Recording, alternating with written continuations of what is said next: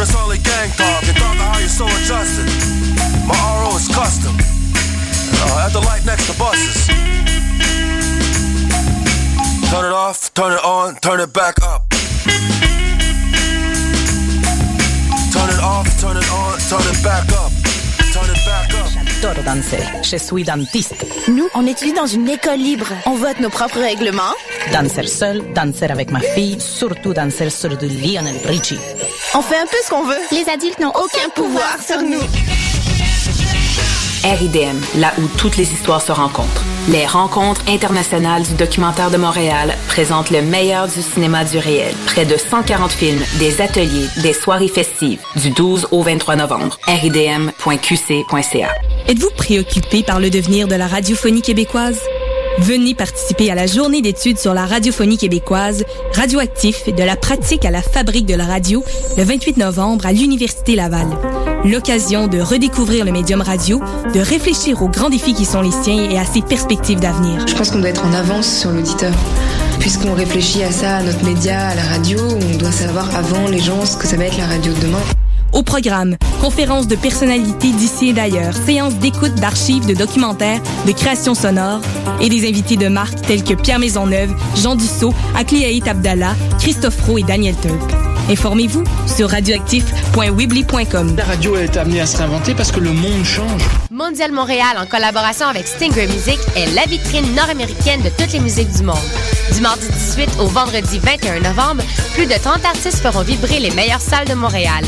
Mondial Montréal, c'est quatre jours de célébration des musiques du monde, réunissant des sonorités des Caraïbes, des Amériques, d'Europe de l'Est, d'Afrique, mais aussi de folk québécois et les talents de la série Accent Autochtone.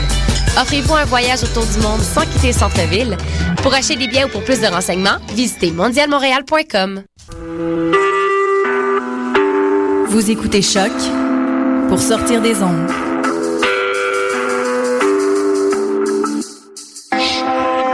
Podcast, musique, découverte. Sur choc.ca.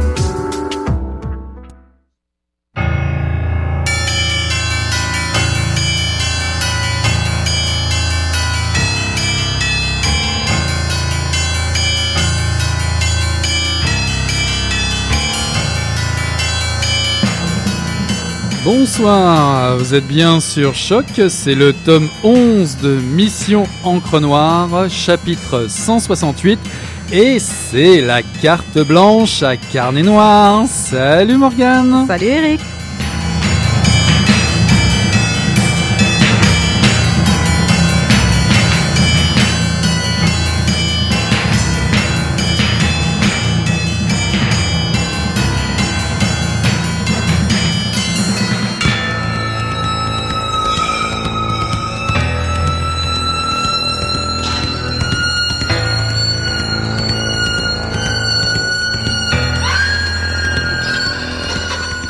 On ne prête pas serment quand on débute dans mon métier. Pas de bons gros, bon gros serment comme les médecins du genre de ne pas faire mal aux gens ou bien se laver les mains. Dans mon métier, on ne promet rien du tout. On se fait simplement tirer le portrait et quelqu'un le pellicule. Après, on est détective privé. Je ne me rappelle même pas avoir signé le moindre papier. Et puis on sort du grand bâtiment gris sur gris de Richmond, muni d'une brochure à couverture bleue, glacée, qui répertorie tout ce qu'il faut faire et ne pas faire maintenant qu'on détient sa licence. Voici ce que la brochure précise en italique gras et en rouge. Il est possible de travailler très efficacement sans enfreindre la loi. Mes statistiques personnelles ont prouvé que ce n'était pas le cas. Autre chose qui est marquée en italique gras et en rouge, il est bon d'investir une partie de ses honoraires dans sa cotisation pour la retraite. À lire la brochure, on se dit celui qui a pondu ça utilise des caractères italiques gras et rouges chaque fois qu'il se sent optimiste.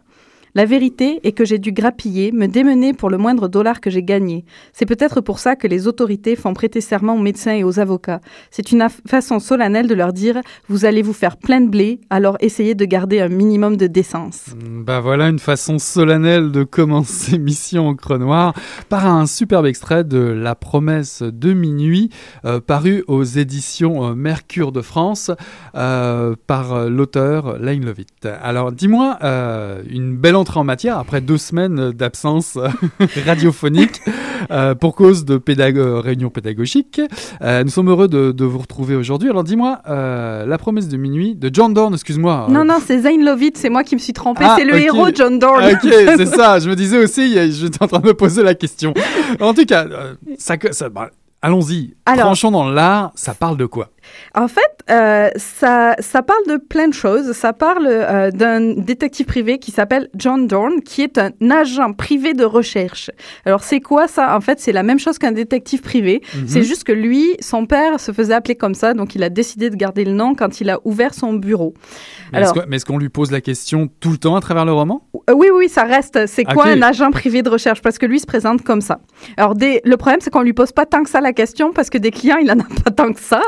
Euh, euh, donc, et dès qu'il paye encore moins. Mais ça, ça se sent dans l'extrait que j'ai lu là que c'est il il l'a eu dur. Euh, il le dit lui-même à son meilleur ami qui est un avocat qui lui a réussi à croire que certains d'entre nous se résignent à ne pas être des salauds de profiteurs. donc ça donne le ton. Il s'agit de nouvelles. Donc c'est un roman avec dix nouvelles. Ok. Euh, il faut pas du tout s'attendre à des enquêtes comme à la Sherlock Holmes où il attend dans son bureau qu'on vienne le chercher pour des enquêtes là, avec résolution positive à chaque fois. Ouais. En fait, il est plutôt malchanceux. Il est pas mauvais. Euh, il arrive souvent de trouver le coupable, sauf que euh, on peut pas toujours les arrêter. Puis c'est pas toujours ceux qu'on souhaiterait euh, être les coupables à la fin.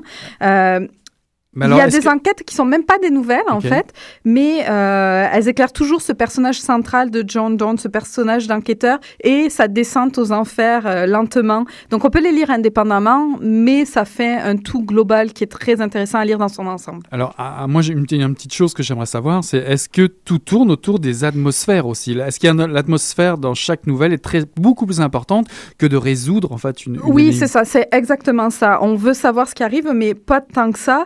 Euh, on veut surtout savoir ce qui arrive à ce personnage-là, qui est assez classique en fait quand on y pense, parce que c'est euh, un, loser. Il va pas bien dès le début du livre. Là, il vient de se faire plaquer. Il vit dans son appart qui est minuscule. Euh, son bureau est pas beaucoup mieux. Euh, et chaque enquête va le faire descendre petit à petit. Il a de moins en moins d'argent. Il boit de plus en plus. Et surtout, surtout, il est complètement désillusionné. Euh, on parle de quelqu'un qui pleure beaucoup sur son sort, qui croit plus en grand chose. Euh, il arrive dans les enquêtes, il peut rien faire, ou alors c'est et ça le touche un peu plus à chaque fois. Et le monde que nous décrit Zane euh, Lovitt, il est vraiment pas rose. Alors brutalité policière, extorsion, racisme, euh, les coupables sont relâchés parfois avec une simple tape sur les, les doigts. Euh, la justice en prend vraiment pour son grade dans le roman. Euh, mais même si tout ça semble bien sombre quand j'en parle, c'est il arrive quand même, l'auteur, à y mettre un peu d'humour, même si c'est quand même de l'humour noir. Attendons-nous, là, c'est pas haha, là, mais c'est quand même. Parfois, on a le sourire aux lèvres. Euh, Il y a des situations complètement farfelues, comme euh, une euh, erreur d'adresse qui fait qu'on dépose des flingues pas au bon endroit, des choses comme ça. Euh, mais c'est, ça reste crédible quand même. Euh, et le temps va se noircir au fur et à mesure des enquêtes. Donc, si je comprends bien, l'herbe n'est pas plus verte en Australie. Il y a des problèmes. Non. Même les voleurs se trompent d'adresse pour euh, livrer leurs ouais, flingues. ça. Voyons donc. Ça va pas bien. Ça va pas bien en Australie. Y a-t-il une origi- originalité spéciale dans la construction euh, de ce livre Moi, c'est ce que j'ai surtout aimé en fait dans le livre, c'est euh, le fait que Zane Lovitt il joue avec la chronologie dans ses enquêtes. Euh, il retourne dans le passé, il nous fait une, une aparté sur l'avenir, mais dans le même chapitre, sans changer de temps, ce qui est un peu difficile au début parce qu'on se perd un peu, mais très vite on comprend sa manière d'écrire et ça va donner une couleur particulière puisque parfois on sait même à l'avance quel va être le résultat de l'enquête ou alors il se sert d'un moment présent pour passer du, parler du passé et en fait le moment présent on se rend compte n'a aucune importance. Donc euh, ça fonctionne très bien comme ça. Et dès le début puisque le prologue euh, en lui euh, le prologue nous parle d'une promesse faite à minuit, ce qui est le titre du recueil, La Mhm. promesse de minuit, Ouais. euh, et que l'on sait que toutes ces histoires-là nous amènent vers cette promesse-là qu'on ne saura qu'à la fin. Donc une écriture vraiment particulière, mais qui demande l'attention du lecteur et que j'ai vraiment beaucoup apprécié. On rappelle un peu les, les- les bonnes références de, de cet auteur et de- du livre. La promesse de minuit, paru au Mercure de France, de Zayn Lovit. J'avais dit Lane. Zayn Lovit. Lovit. Petite pause musicale, on va écouter, tiens, une nouveauté, euh, une très bonne nouveauté, Kensico, My Love That Never Was.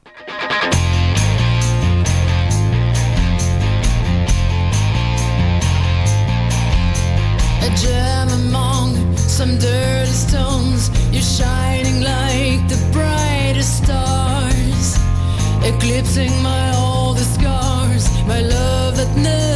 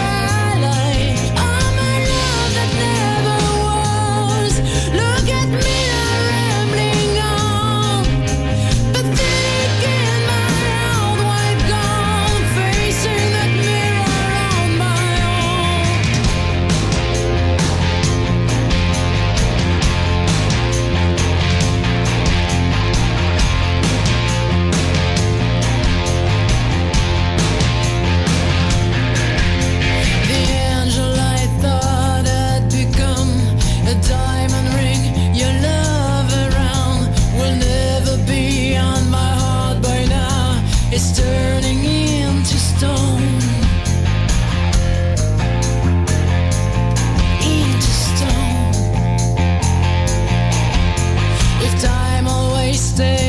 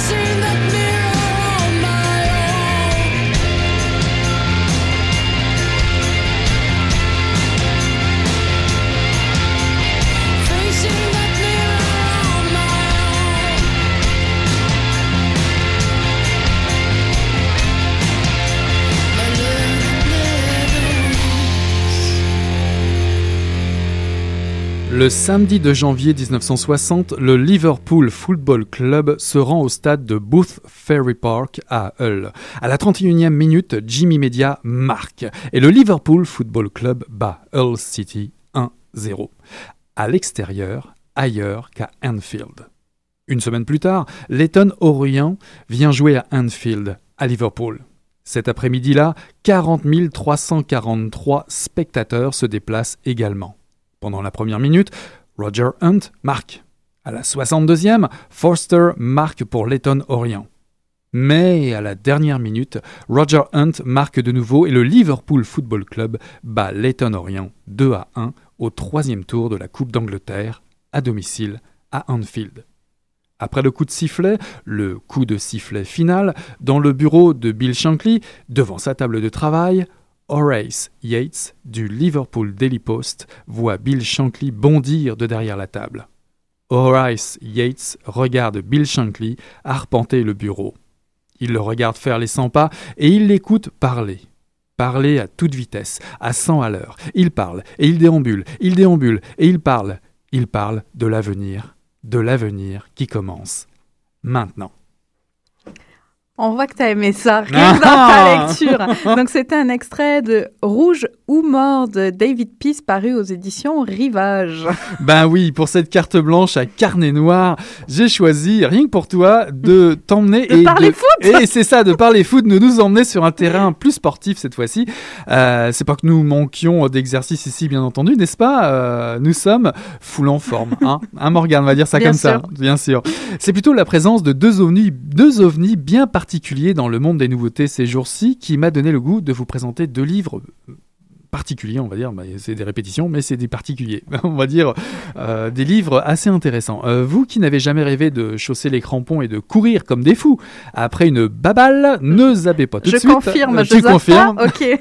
mais cours-tu après la baballe? Ça, c'est un autre non, débat.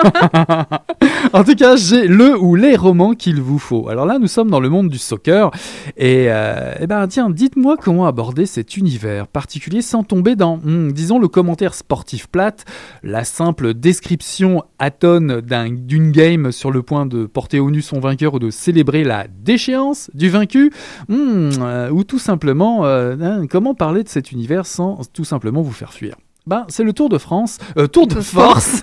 Tour de France, c'est après. Ouais, ouais, c'est l'absus sportif. C'est le Tour de Force accompli par David Peace et son monumental Rouge ou Mort, paru aux éditions, euh, euh, aux éditions Rivage, et euh, aussi par la plus petite porte, l'étonnante. Bah oui, pendant le deuxième temps, dans le deuxième temps de cette émission, je vous parlerai de euh, Jeudi Noir de Michael Mention, paru en 2014 chez Ombre Noire, qui relate un énième combat de coq entre l'équipe de France de football et celle de la RFA, puisqu'on parle de l'Allemagne d'avant, euh, la, partition, on appelle ça la République fédérale allemande. Donc euh, à cette époque-là, il y a eu un combat de coq entre la France et l'Allemagne. Alors vous allez me dire, à quoi bon s'obstiner à lire sur du foot lorsqu'on aime du polar ou du roman noir? Eh bien, justement, c'est la question que je me posais. Comment ces auteurs ont-ils relevé ce défi?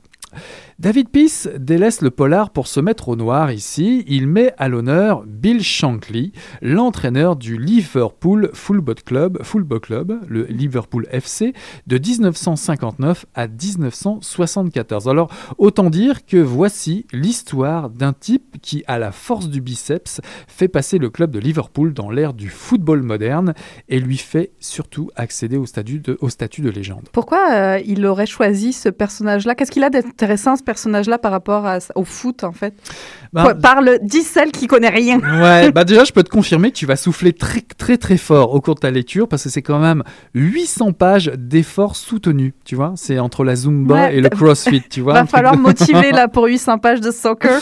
En tout cas, il faut au moins tout ça pour suivre le parcours justement de ce combat, de ce combattant, de ce prolétaire qui est un type bien, euh, qui se fout complètement du spectacle, des apparences. La seule chose qui compte vraiment, et c'est ça l'intérêt euh, du bouquin, c'est la folie, c'est cette folie de vouloir le podium, d'atteindre le podium et si possible la plus haute marche ou rien. Donc, euh, ce bonhomme est fait de, toute la pugnacité des 100 grades, euh, cette brouillonne détermination qui écrase tout sur son passage. Là est l'intérêt vraiment de, ce bouquin, euh, de, cette histoire de Bill Shankly. Parce que figure-toi qu'il a la pression, bien évidemment. Comme l'auteur d'ailleurs, David Peace, il doit rendre coup pour coup. L'entraîneur doit répondre aux défis des hordes de supporters. Puis on parle pas de n'importe lesquels, on parle de ceux de de Liverpool. Donc il fait, il, se, il répète les mêmes gestes, il, analyse les parties encore et encore, euh, les attitudes de ses joueurs euh, pour, euh, pour essayer d'atteindre son rêve de grandeur, son rêve de triplé, coupe, championnat, coupe d'Europe. Et je dois dire que chaque défaite a le goût du, prix du sang à payer au cœur de l'arène. Tu vois, il doit vraiment, vraiment se mettre en avant. Et il se tient au plus près de ses, ses gladiateurs. C'est même plus des joueurs, c'est des gladiateurs. Il se fout un peu aussi de sa famille. Il perd un peu de distance petit à petit. Euh, il est vraiment au milieu des forçats du ballon rond, euh, qui peuvent avoir d'ailleurs des noms très connus comme ceux de Kevin Keegan, Clemens ou le fameux George Best, le, type mythique, tu vois, le, le Platini anglais. Même c'est même plus que ça. Le type, il arrivé, il était bourré, il, avait bu comme il un trou quand même. et il jouait comme un dieu. Donc tu vois, c'est ce genre de personnage dans le foot qui devient un mythe. Et est-ce que ça, il le fait sentir dans l'écriture, ce, personnage-là, ce- cette caractéristique-là? Ouais, parce que David Peace a choisi complètement une narration assez éprouvante. Euh, il privilégie la répétition des noms, des gestes. euh, il se risque à des lignes et des lignes d'énumération de joueurs, d'énumération d'actions, de matchs joués jour après jour. C'est quasiment scandé dans le texte comme une énième litanie, on dirait une prière. Ce qui est un peu le, ti- le, le style de David Peace en général. Moi, Ouais, pour l'avoir déjà essayé ailleurs, là. Tu parles de 84 et des ouais, choses comme ça. ça, De, ce- de sa tétralogie, là, c'est toujours un peu ça. dans le polar. Ouais. Ouais, ouais, dans le roman noir, ouais. Ouais, puis même il l'a utilisé aussi dans 44 jours, qui est aussi un roman qui parle de foot. Mais bon, ça c'est un autre sujet. En tout cas, on a vraiment l'impression d'une prière euh, aux dieux du stade, mais des dieux, on va dire, assez voraces quand même. Et euh, tu- on en parlait tout avant l'émission, toi et moi. Il y, a, il y a- oui, effectivement, il y a un côté très documentaire à l'ensemble de ce livre. Euh, c'est comme si euh, l'auteur prenait la matière brute, puisqu'on parle d'histoire vraie. euh, il parle vraiment de, de- de documents. Il malaxe tout, tout ça. Il a sué à écrire à propos de ça, et il nous accroche à la lecture. Ça peut être fastidieux par certains côtés, et pourtant c'est bon parce que c'est fascinant. Et euh, vous avez sous les yeux, ce que vous avez sous les yeux, euh, comment dire? Ah, Je dirais que c'est la théorie de l'évolution. Ouais. Pas celle d'un club, par exemple, celui du Liverpool, c'est le sujet, euh, ce mythe du soccer anglais, mais également en filigrane, l'évolution de la société anglaise. On ne parle pas directement de pop culture, on ne parle pas non plus d'Europe, mais on voit se dessiner euh, l'individualisme qui arrive, l'individu- l'individualisme forcené, la violence qui s'incruste doucement dans les, Les- travées d'Anfield, hooligans. ouais, dans les travées du stade, Ouais. et pas simplement à Liverpool, un peu partout. Et euh, on voit bien que c'est le prix à pa- est payé de tout ce système euh, capitaliste qui envahit l'Angleterre et le, le star system du soccer qui commence doucement avec son pognon, l'argent, à infiltrer toutes les, euh, Donc, si- les arcanes de la société si et du football. Si on n'y connaît rien en foot, ça peut être intéressant quand même. Ben oui, parce que je trouve que David Peace va vous river à votre fauteuil, il va pas vous, vous lâcher jusqu'à la mort de son personnage. Bah oui, J'ai cru rouge ou mort. parler de la mienne. Ah, ta mort, bah peut-être, je sais pas. En tout cas, tu, si tu te lances, tu lances là-dedans.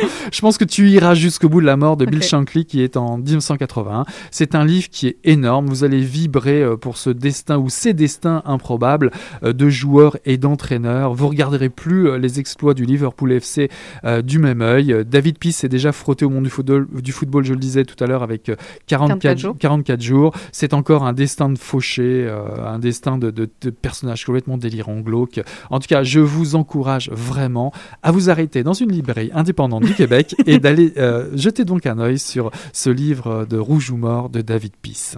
Et alors toi, tu avais très envie de parler foot, je ne sais pas pourquoi.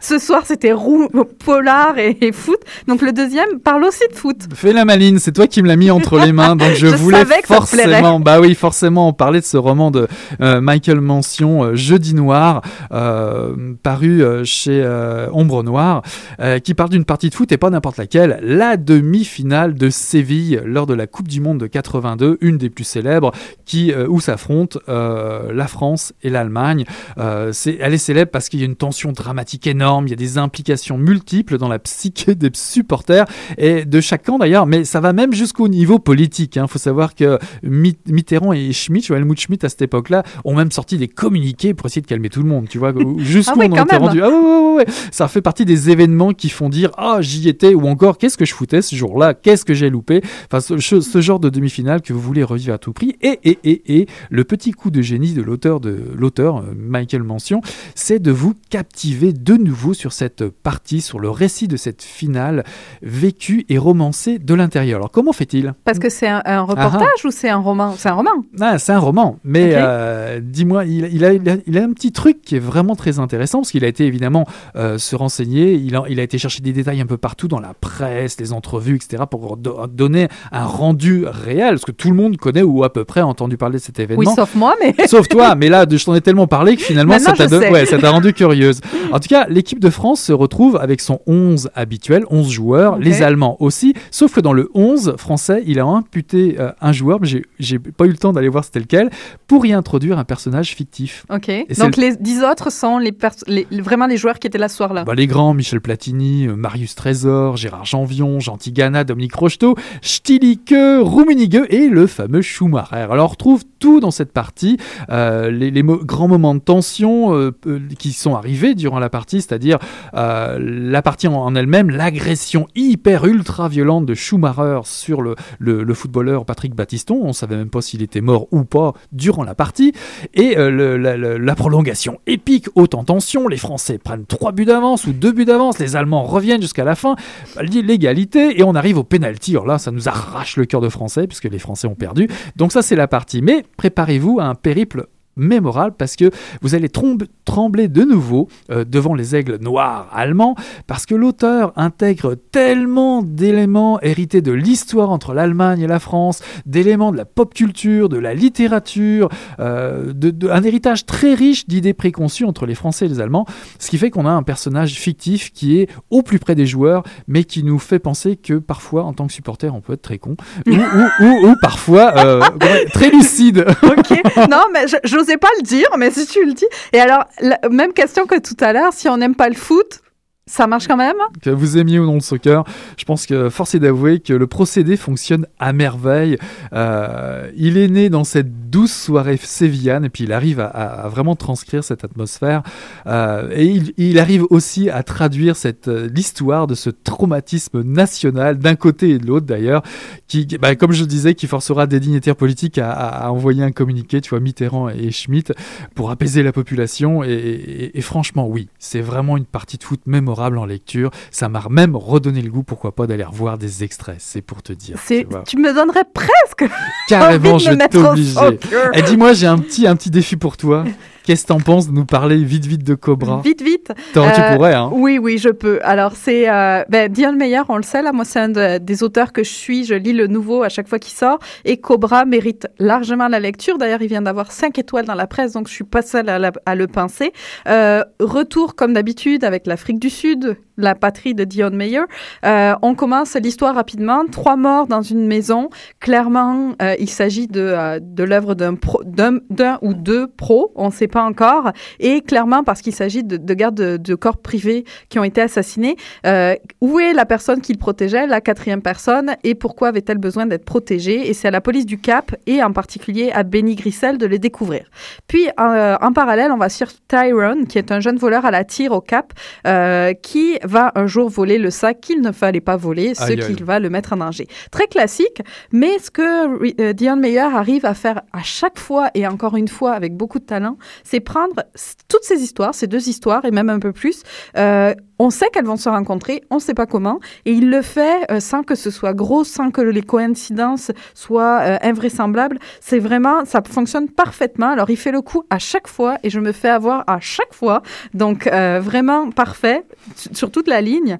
L'intrigue en plus est vraiment passionnante parce qu'on est vraiment dans notre époque. On parle de blanchiment d'argent à l'échelle mondiale, de crimes financiers, de grandes banques internationales. Donc on voit ça souvent dans les journaux, donc on n'est pas surpris et ça donne ce petit intérêt supplémentaire au roman. Donc vraiment très chouette. Et euh, on peut aussi parler des personnages parce que c'est aussi la force de Dion Meyer. Toujours super attachant, nuancé, euh, super humain, vraiment très humain. Alors il y a des personnages que on, déteste un petit peu comme Cupido qui est souvent agressif. Il a un problème avec la couleur des gens. Lui, il n'aime pas les blancs parce qu'il est noir. Euh, mais en même temps, il fait des choses justes, donc toujours, jamais noir ou blanc, toujours dans cette, ce gris qui est très humain. On sent aussi toute cette question que se pose la police du Cap, jusqu'où aller euh, dans sa loyauté envers la justice ou envers les règles qu'il faut respecter. Euh, c'est pas le premier polar qui se pose la question. hein, Qu'est-ce qu'on fait? Est-ce qu'on franchit la ligne ou pas? Mhm. Mais euh, la question, moi, je pense, euh, ne sera jamais résolue. Puis on peut en parler longtemps dans les polars ou ailleurs. Euh, et Tyrone, ce personnage qui, qui fait des choses illégales, c'est un voleur et en même temps, il le fait pour une bonne chose. Donc voilà, c'est tout ça fait que ça fait un polar hyper, hyper construit, hyper sympathique, hyp- et vraiment passionnant, super. On est vraiment dans le thriller et il y a en plus tout le langage, donc euh, l'argot du Cap, le- l'africain, tout ça qui fait qu'on est plongé euh, en Afrique du Sud et qu'on en couleur. sort après 400 pages euh, en un week-end. C'est ça. Bah, un beau cadeau de Noël. En tout cas, aussi une occasion d'aller faire un tour au Salon du Livre, n'est-ce pas? Les qui dates. commence demain. Exactement, jusque toute la fin de semaine, vous pouvez retrouver tous les auteurs dont on vous parle, rencontrer même certains des auteurs dont on vous parle. Même si la libraire dit allez en librairie. Bien aussi. sûr, aussi, n'oubliez pas les libraires, mais euh, vous avez aussi tous les auteurs québécois qui seront Oui, là. qui et seront là en signature, allez les rencontrer, Martin là. Michaud, notamment. Entre Euh, autres, ouais. Richard Sainte-Marie, tous ceux dont on a parlé pour Crime à la librairie seront là, ou presque tous. Venez donc les, les rencontrer et passionner, et, euh, passionner, et partager leur passion et la nôtre. Voilà. En tout cas, c'était une mission encre noire assez chargée. Assez chargée, Une très belle- sportive. C'est ça, très sportive. Une belle carte blanche à Carnet Noir. Allez donc voir le blog. Et bien, si vous avez envie, Mission encre noire est allé faire un tour à la télé, euh, à Ménage à trois. Vous allez voir, euh, vous allez voir ma tête, tiens. Ouais, voilà, allez voir Eric. Et on parle de Déon Meyer, vous voyez Et de Martin Michaud. On perd pas le nord. D'ici là, bah écoutez, on va clore euh, le tome 11, chapitre 168 de Mission Encre Noire et on vous dit à la semaine prochaine. Bye, Eric. Salut, bye bye Morgane.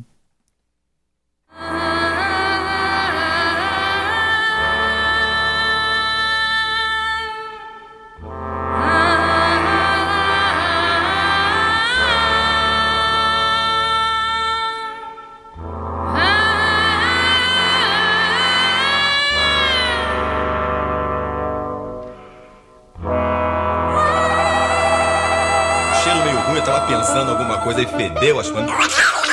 Pô, mas o negócio tava bom, bicho. O negócio tava bom, só quando ele tava tão entupido. Gostoso!